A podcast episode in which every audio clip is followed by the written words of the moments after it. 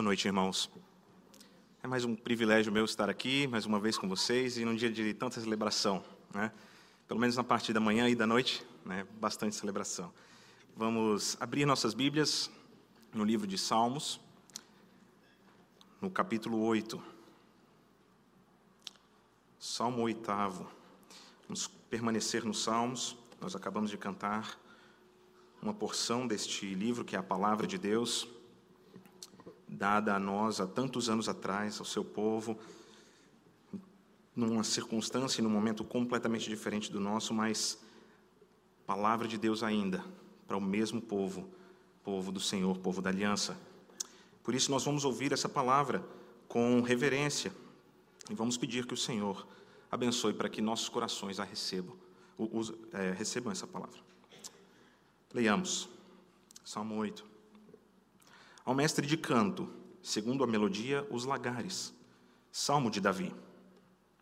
Ó Senhor, Senhor nosso, quão magnífico em toda a terra é o teu nome, pois expuseste nos céus a tua majestade.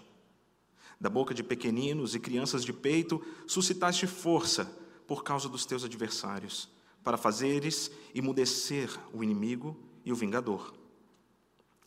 Quando contemplo os teus céus, obra dos teus dedos, e a lua e as estrelas que estabelecestes.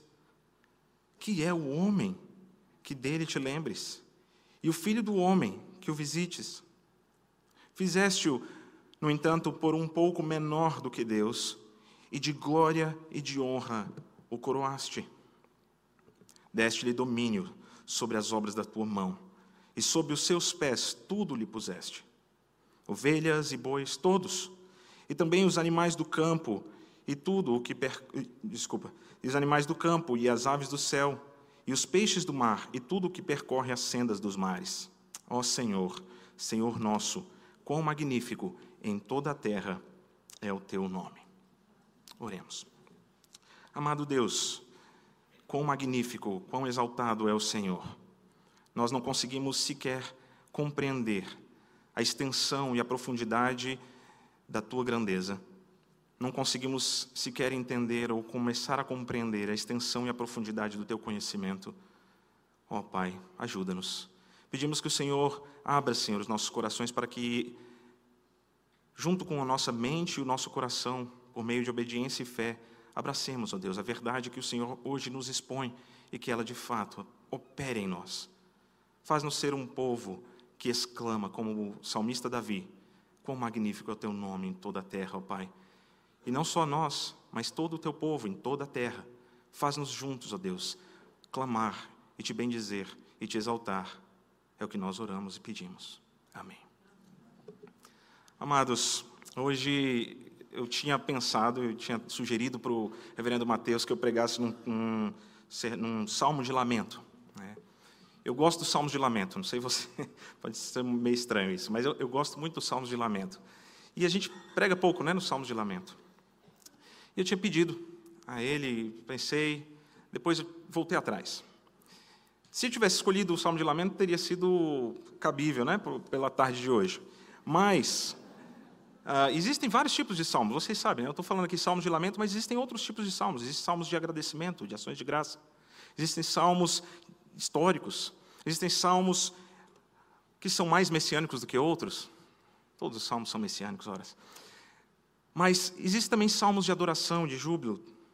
Este salmo, salmo número 8, talvez seja, me permita criar uma nova nomenclatura, mas um salmo de espanto.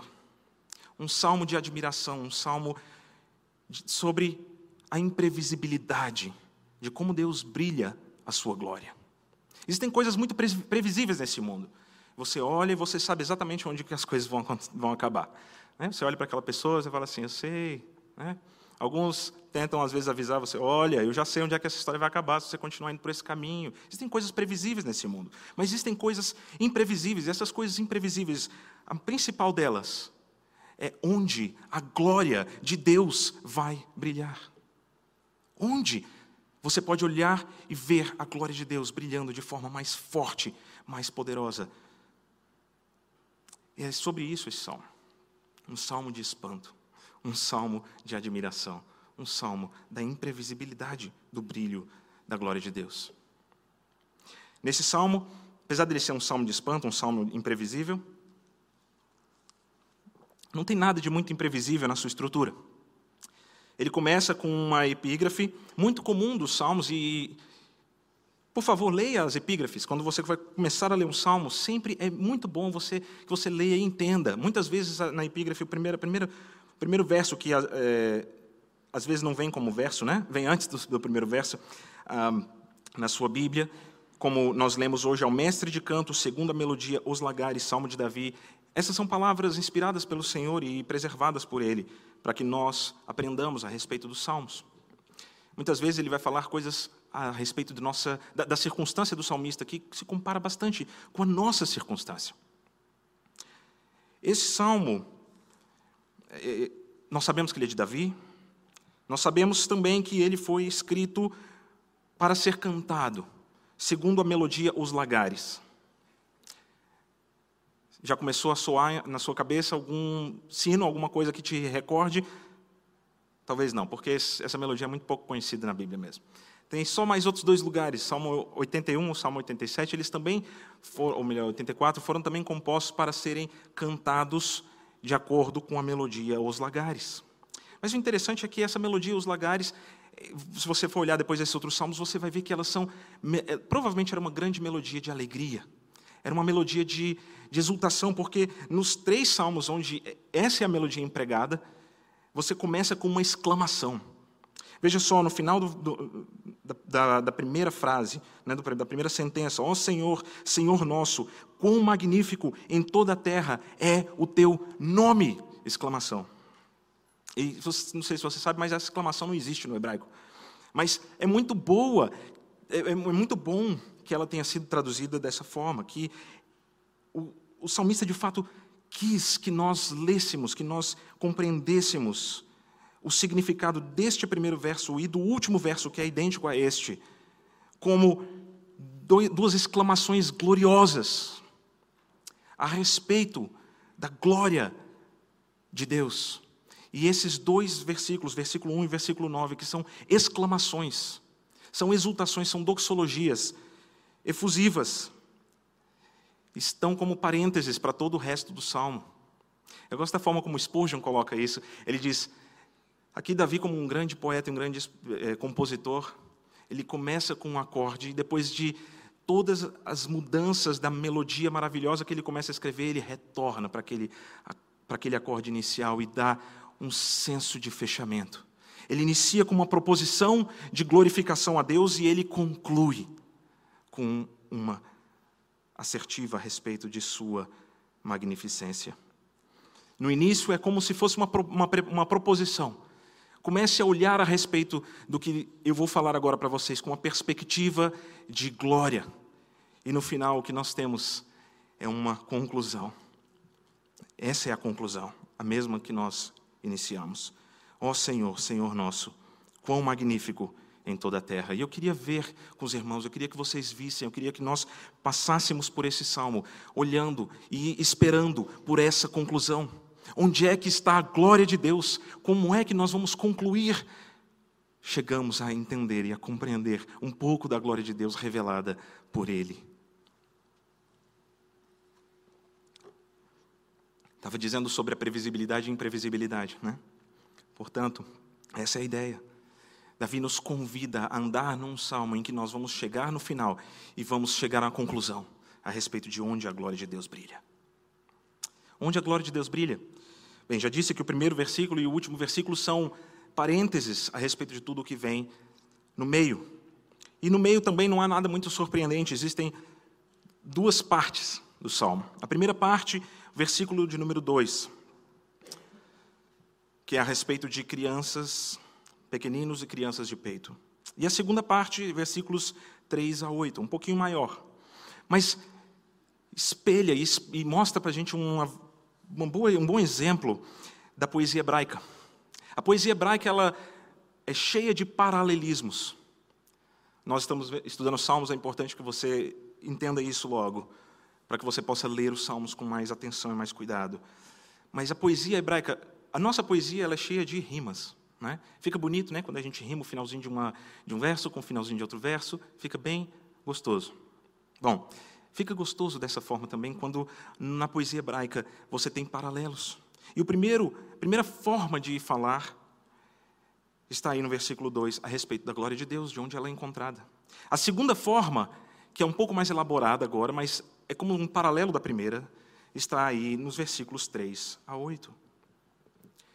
Então, basicamente, este salmo fala a respeito de como a glória de Deus brilha em lugares completamente inesperáveis.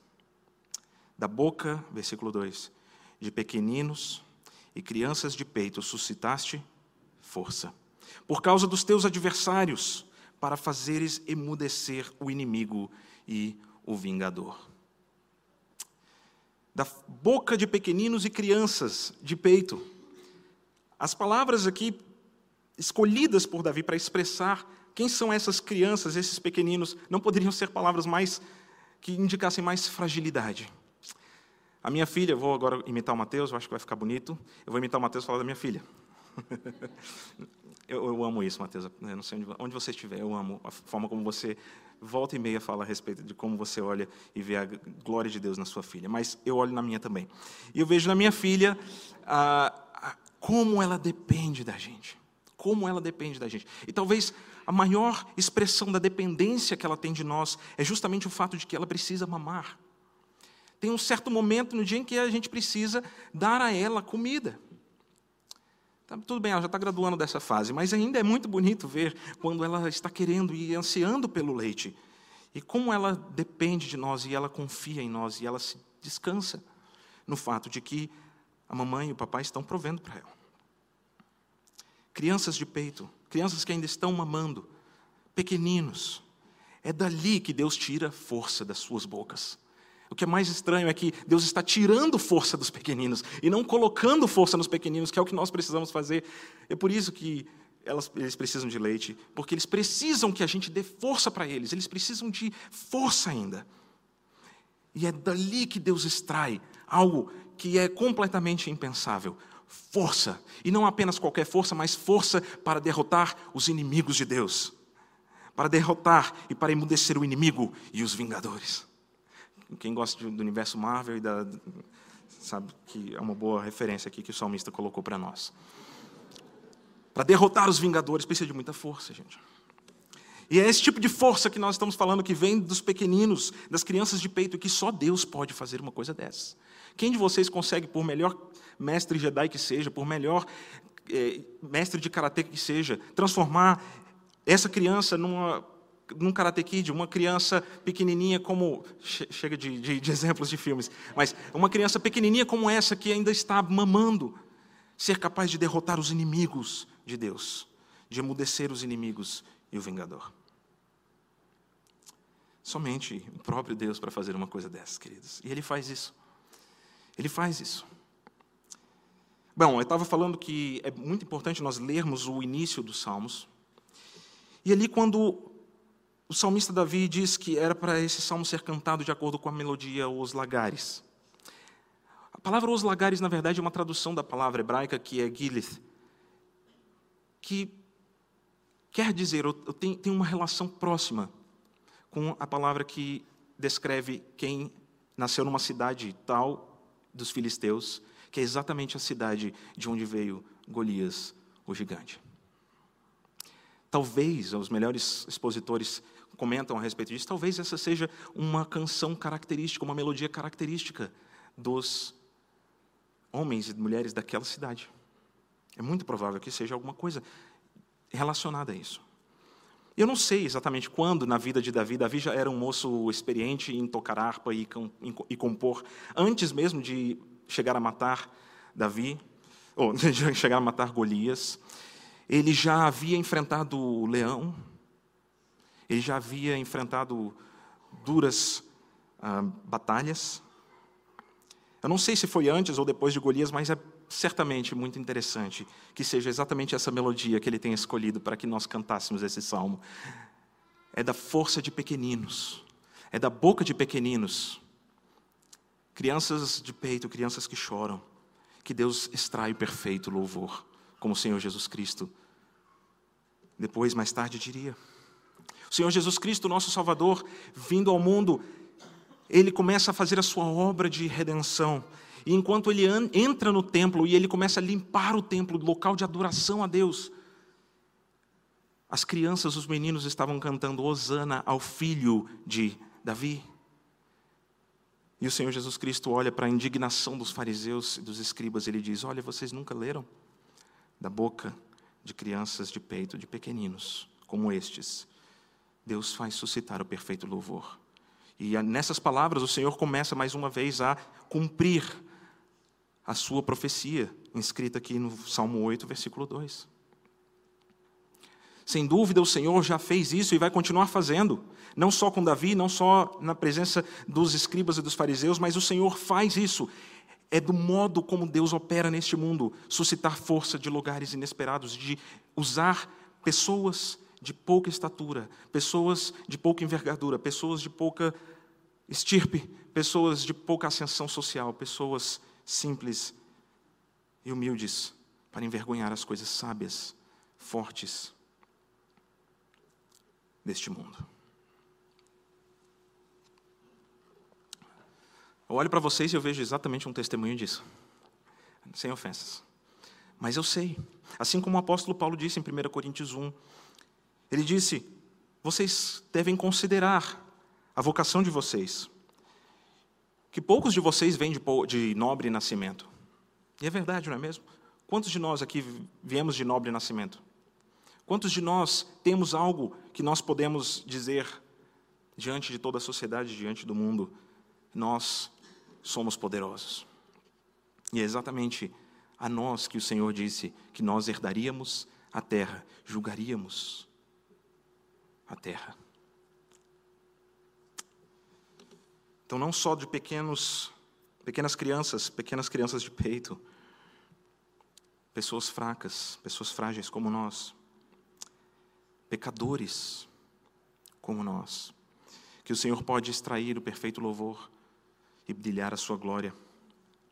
Mas mais impressionante do que isso, talvez, porque no paralelismo hebraico é A e depois B, e o B sendo paralelo de A, nos expõe ainda mais, em maior glória, em maior força, em maior extensão aquilo que já foi dito. E dessa forma ele agora passa a mostrar algo que ainda é mais impressionante. O que pode ser mais impressionante do que uma criança de peito derrotar os inimigos de Deus? Ser usado por Deus. O que pode ser mais impressionante ainda do que isso? Ele vai dizer o que é mais impressionante. Quando contemplo os teus céus, versículo 3, obra dos teus dedos, Senhor, e a lua e as estrelas que ordenaste ou estabeleceste. O que é o homem? Que dele te lembres, e o que é o filho do homem? Que o visites. E se eu e você estivéssemos escrevendo o salmo, provavelmente nós iríamos parar no versículo 4 e já ir direto para o versículo 9. Quando eu contemplo os teus céus, Senhor, as obras dos teus dedos, como se Deus estivesse pegando aqui dentro do, como um artista, provavelmente. A, a, a imagem é provavelmente de um artista pintando um quadro com seus próprios dedos. E com as obras dos dedos de Deus fixadas uma a uma nos lugares celestiais, como uma grande exposição da sua beleza e da sua força, como diz o final do versículo 1: Pois expusestes nos céus a tua majestade. E agora, como um artista pontilhando o céu de estrelas, a lua e as estrelas que estabeleceste. O que é o homem que dele te lembres, Senhor? O que é o homem que dele te lembres, o que é o filho do homem, que o visites. Provavelmente nós iríamos direto para o versículo 9. Ó oh Senhor, Senhor nosso, quão magnífico em toda a terra é o teu nome. Isso é maravilhoso de, demais para mim. É provavelmente o que nós escreveríamos ao chegar a compreender que o homem é tão pequeno, mas tão pequeno diante de todo o mundo, de todo o vasto universo que o Senhor criou que talvez fosse aqui o momento em que nós parássemos, pararíamos o salmo e diríamos: Senhor, Senhor nosso, quão magnífico em toda a terra é o teu nome. Mas o salmista vai além disso. Ele vai além de simplesmente dizer, fazer uma comparação entre a grandeza de tudo que o Senhor criou e a pequenez do homem, e ele vai agora dizer a respeito de como é que Deus visita e como é que Deus se lembra do homem. E é aí que está a grandeza da surpresa do salmista e da nossa surpresa e da nossa maravilha, nosso maravilhamento. Versículo 3: Quando eu contemplo os teus céus, obra dos teus dedos, e a lua e as estrelas. Talvez Davi olhasse para o mundo sem entender exatamente o que, que era aquilo que ele estava vendo. Né? Dificilmente ele ia olhar para o céu e dizer: Nossa, olha só, essas estrelas são é, bolas de gases explodindo a bilhões, bilhões de quilômetros daqui. Né? Ele dificilmente teria o mesmo, mesmo entendimento que nós temos a respeito do universo. Dificilmente ele teria uma noção exata ou precisa do que ele estava falando. Ele não tinha ideia do que ele estava falando. Ele não tinha ideia da grandeza dos céus que ele estava contemplando. Ontem eu estava trabalhando em casa e eu me deparei logo de manhã com um enxame, não sei se é essa palavra, mas um enxame de formigas, um, um montão de formigas na minha casa. E eu fiquei desesperado, falei, gente, de onde é que veio tanta formiga? Os doces das crianças atra atraíram elas para dentro de casa. E a gente tem um quintal gigante, parece que todas as formigas do quintal estavam dentro da minha casa. E eu fiquei olhando para elas. Gente, sabe aquelas formiguinhas pequenininhas, bem pequenininhas, assim, que você, para ver, parece que tem que pegar uma lupa para olhar, para você entender que aquilo é uma formiga mesmo. Eu estava lidando com aquele tipo de formiga. Eu estava mexendo lá e colocando veneninho para elas saírem da minha casa. E eu pensei, eu falei, gente, que distância que existe entre mim e essas formigas. Mas que distância elas. Eu, eu fiquei lembrando daquele filme, mais uma vez, uma referência de filme. Querido encolher as crianças, em que as crianças vão andando no meio do jardim, vem uma formiga gigantesca e tudo, às vezes vem um adulto grande e, e pisa do lado delas e tudo se estremece, a, a chuva vem vindo e é, aquele, aquele Deus nos acude. E eu fiquei pensando como as formigas iam me ver ali, né? pisando no meio delas, o matador, o vingador, o inimigo. E, e eu vindo para lidar com aquelas formigas daquele tamanho e pensando a respeito da distância que existe entre mim e elas. E aí foi muito engraçado, porque aí eu parei, né, terminei de mexer ali, fui para o meu quarto estudar, continuar estudando para o sermão de hoje.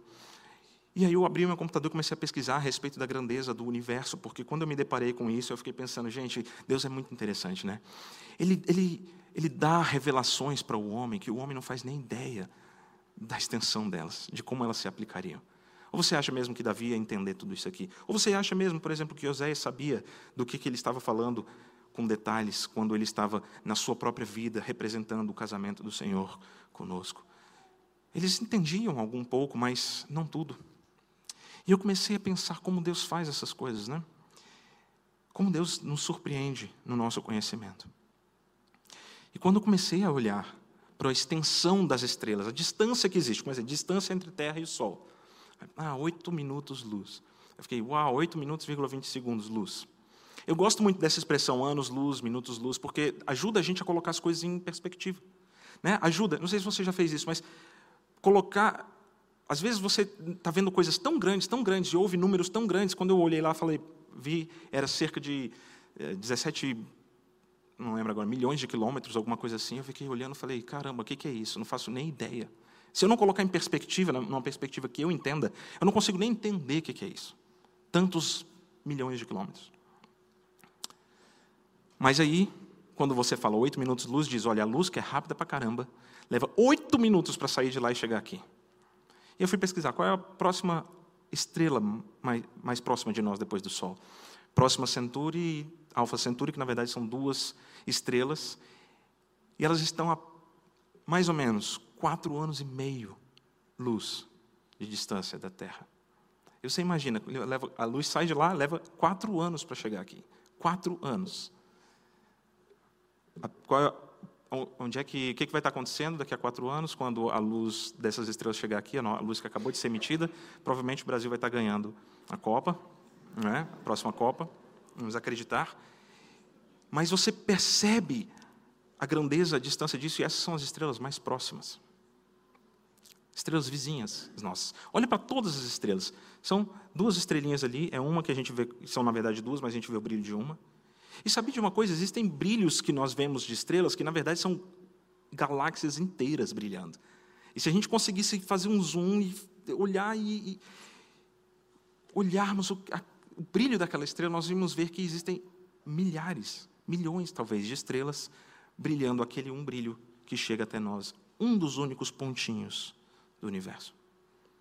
Comecei, continuei a pesquisar, porque gente, eu não sei se vocês já fizeram isso, mas eu sempre ouvi as pessoas fazendo comparações e muitas vezes em sermões a respeito da distância da Terra, do Sol e tudo mais, mas eu fiquei impressionado quando eu vi uma comparação. Todo o universo conhecido que nós conseguimos ver,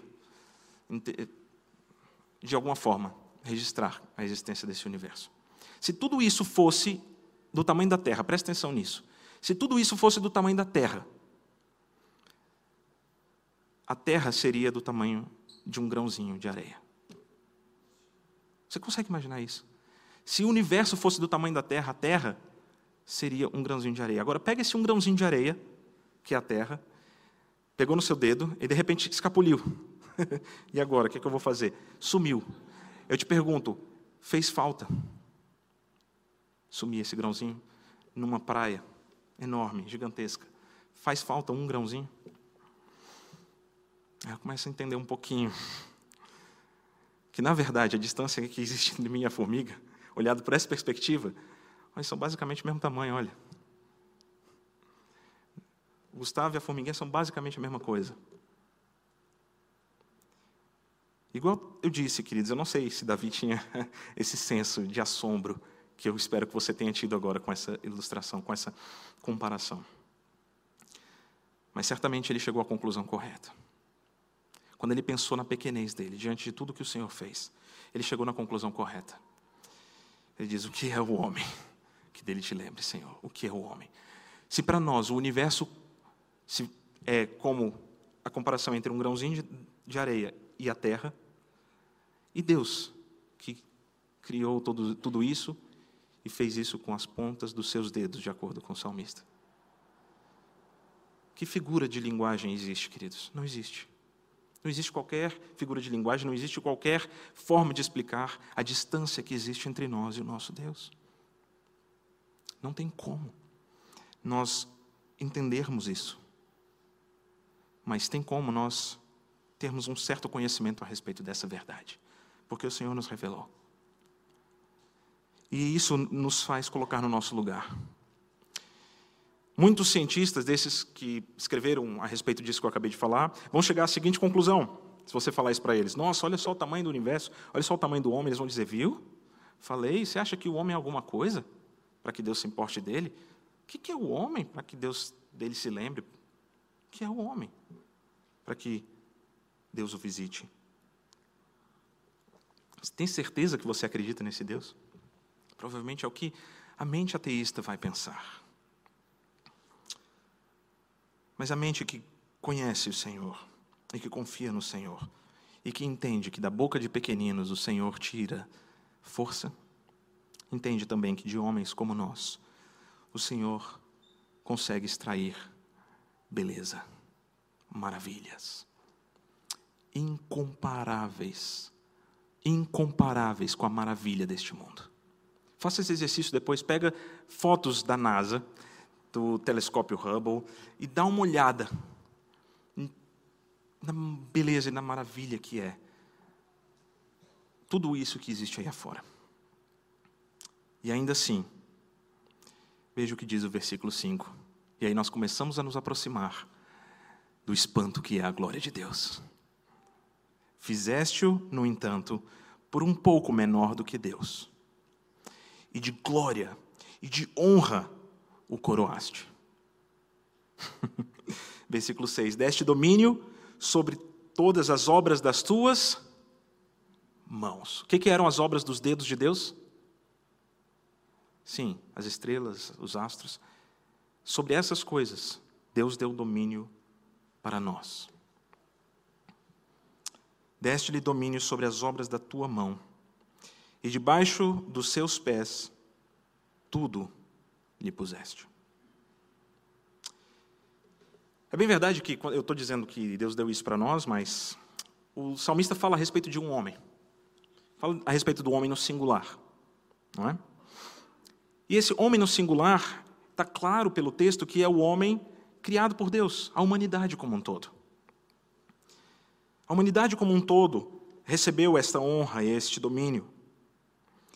Mas é bem verdade também que Deus fez tudo isso tendo especificamente um homem, primeiramente, em mente, e depois todos os que descendem dele. Se você agora continuar lendo, você vai ouvir o eco de Gênesis 1. Em Gênesis 1, Deus começa a criar as coisas e ele vai criando dia após dia algumas áreas.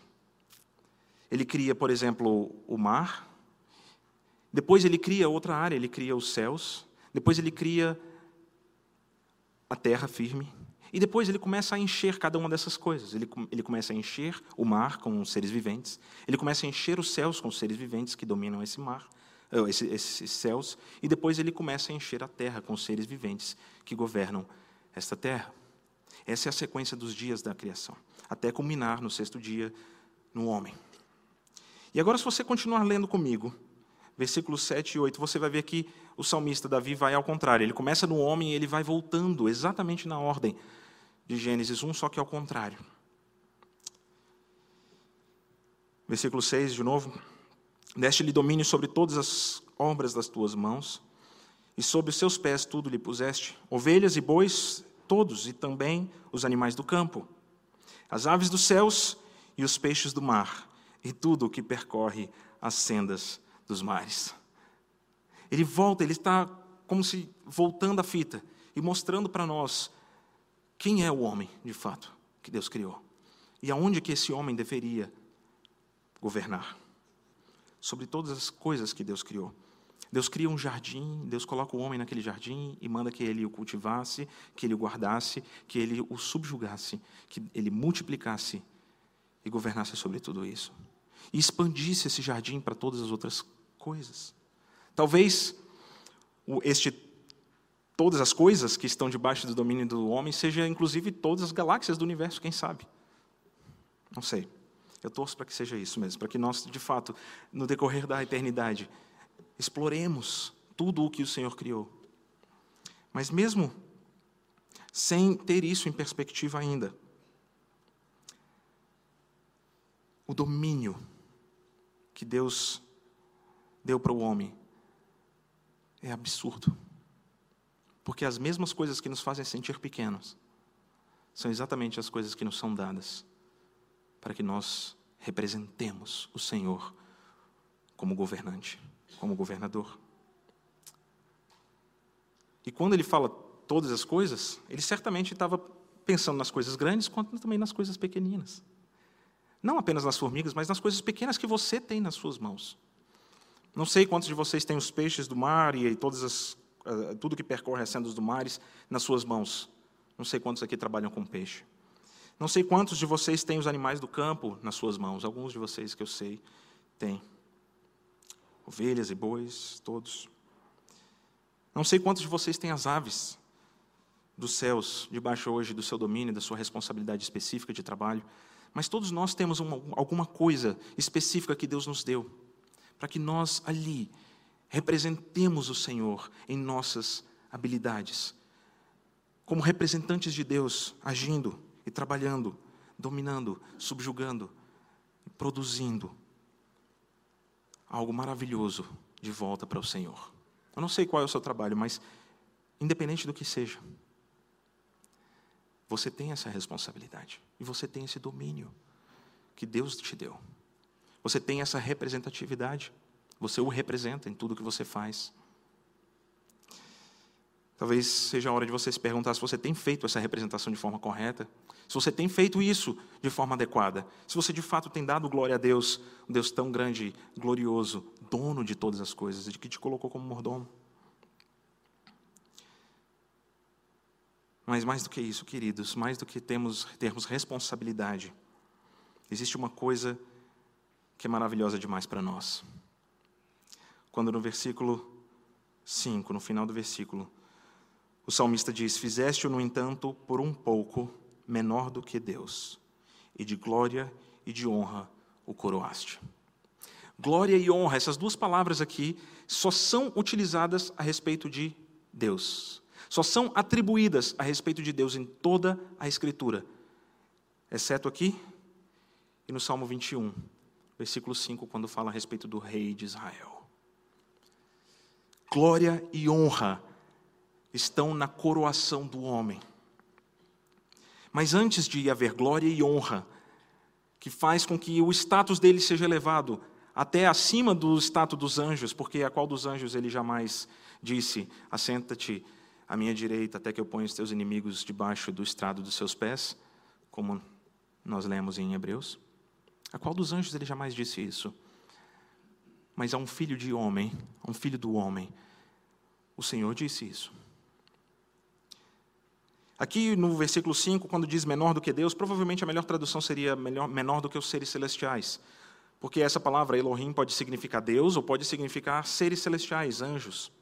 E é a forma como o autor de Hebreus depois interpreta. Então, talvez a nossa tradução pudesse ser um pouco melhor aqui nesse ponto, levando em consideração que o escritor de Hebreus nos explica. Mas, independente de qualquer coisa que seja, existe primeiro um estado de diminuição nós estamos por um pouco, igual o autor de Hebreus vai explicar, esse um pouco é um pouco de tempo. Por um pouco de tempo menor do que os anjos, menor do que Deus, mas depois nós somos elevados para um status de honra e de glória, no qual nós somos coroados.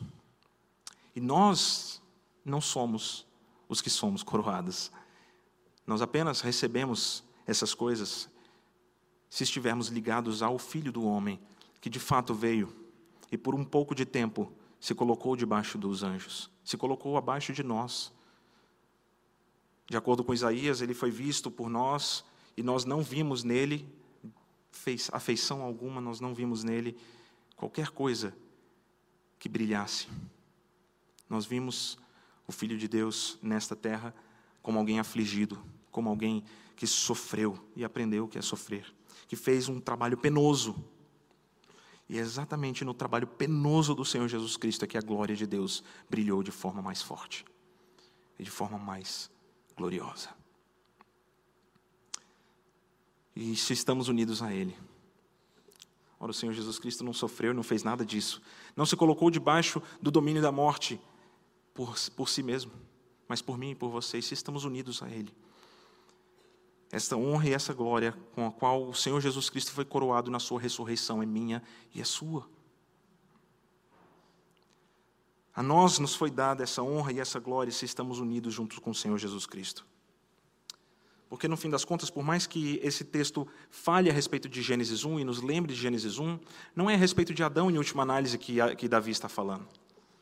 Ele não está falando a respeito do primeiro Adão, mas ele está falando a respeito do segundo Adão, o qual de acordo com o texto de Hebreus que lemos, debaixo de cujos pés estão todas as coisas, inclusive a morte.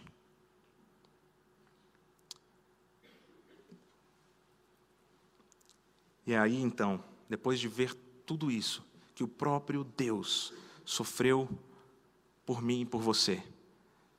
Por mim e por você. Não por qualquer homem genérico, não por qualquer pessoa genérica, mas por pessoas específicas que estão aqui assentadas hoje. Depois de percebermos isso, que o Senhor, o Deus da glória, maior do que todo o universo, Criador e ordenador de todas as coisas que existem, morreu, sofreu e ressuscitou por você. É depois disso apenas que vem o versículo 9. Ó oh Senhor, Senhor nosso, quão magnífico é em toda a terra o teu nome. Queridos, o Senhor extrai beleza e glória de coisas completamente inusitadas, até mesmo da sua vida, até mesmo da sua vida. Não apenas crianças inocentes, mas até mesmo de vis pecadores, o Senhor pode extrair glória para si, ele pode transformar o trabalho que Deus que Deus faz, o trabalho de criador e de restaurador, é um trabalho perfeito. É um trabalho que expõe a glória dele. E agora eu te encorajo a olhar para os seus irmãos e olhar para a igreja do Senhor com outra perspectiva. Que o brilho da igreja do Senhor, o brilho de Cristo está nela, que excede e muito o brilho das estrelas, que excede muito a grandeza do universo. E este irmão que está do seu lado e você mesmo são exemplos do que o Senhor faz.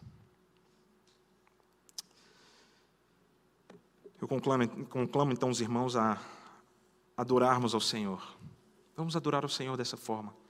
Vamos adorar ao Senhor com o trabalho que Ele nos deu para fazer, com o domínio que Ele nos deu para executarmos. Vamos adorar ao Senhor entendendo que ao invés de você olhar para a sua vida e olhar para as coisas que acontecem ao seu redor e se desesperar, você pode se alegrar no fato de que Deus está no controle e Ele te ama, Ele cuida de você. Você pode diversas vezes pensar: o que sou eu? Quem sou eu? O que é o homem? Para que dele te lembres. E o filho do homem para que o visites. E a resposta do Senhor é: surpreendentemente, Deus te deu um valor insuperável em toda a criação. Vamos orar, queridos, vamos finalizar com uma oração de adoração ao Senhor. Depois eu convido os irmãos a ficarmos de pé e a cantarmos um hino de adoração ao Senhor,